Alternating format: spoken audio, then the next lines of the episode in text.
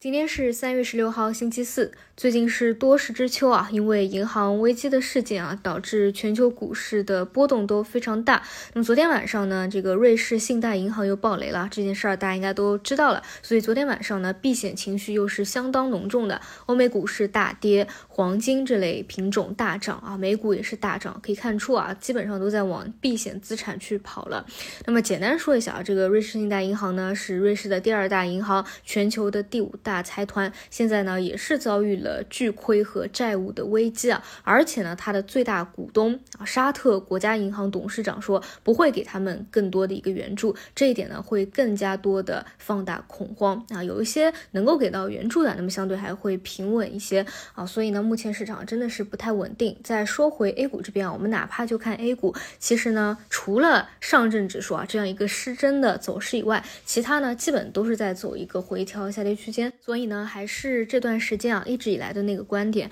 如果说你是特别恐慌这个事件啊，会不会再引发一系列的连锁反应呢？啊，毕竟呢，当我们看到一个蟑螂的时候啊，可能就有很多了。那你就等待这个事件过去以后啊，再去找找机会。当然呢，我个人倾向于啊，一些特别看好的底部品种啊，其实也是没有啊太多受到干扰的一些品种。如果说有下跌回调，其实反而这个时候呢，还是可以去慢慢吸筹拿底部筹码的。比如说。说啊，芯片半导体，那这里呢，我再提一嘴啊，其实呢，你们去看芯片半导体啊，我其实是特别不建议啊，去看那些纯粹的情绪标的的，也就是说啊，今天这个半导体板块涨了，然后总归呢有。个别的这个个股啊，可能涨了一到两个涨停板，成为当下的一个情绪龙头。但是其实呢，它没有过多的一个内涵，或者说基本面正宗的逻辑的一个支撑。那其实呢，我觉得还不如啊，去选一些各个细分方向的龙头，或者甚至是 ETF 啊、基金啊，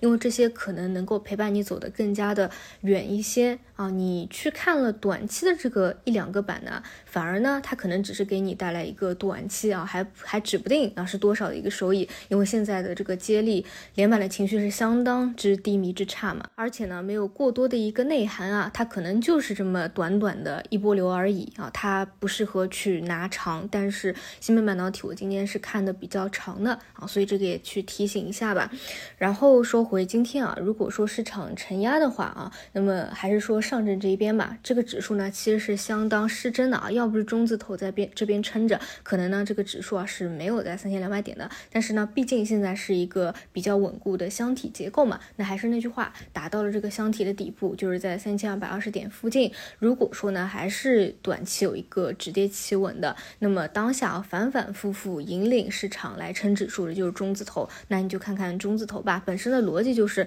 估值修复嘛，再有一些是叠加一带一路的会更加好一些。这种呢，往往啊打到下方或者引领上升的时候啊。短期他们都是一个领头羊，当然如果短期啊是跌穿这个箱体底部的，那就谨慎一点啊，先不要去捞了，先看看情况再说啊。这个呢也是当下的一个短线的一个主流吧。那么除此以外呢，还有的大方向就是像数字 AI 相关的，但是今天呢 AI 有一个大事件啊，就讲了很久的这个百度的文心一言。最近说过很多次啊，我觉得这就是 AI 的一个变盘点。如果大家都不看好，一致性觉得不及预期，那可能这一波就结束了，没有太大看点。那如果有超预期的内容，有可能再走一波。但确实啊，现在大部分人都不看好或者觉得不及预期吧。但是我个人就是它的发布会啊，我肯定会关注看着的，并且呢，及时给大家同步一个信息。我觉得至少提前大家都不看好，总比大家本来都有很大的期待，结果不及预期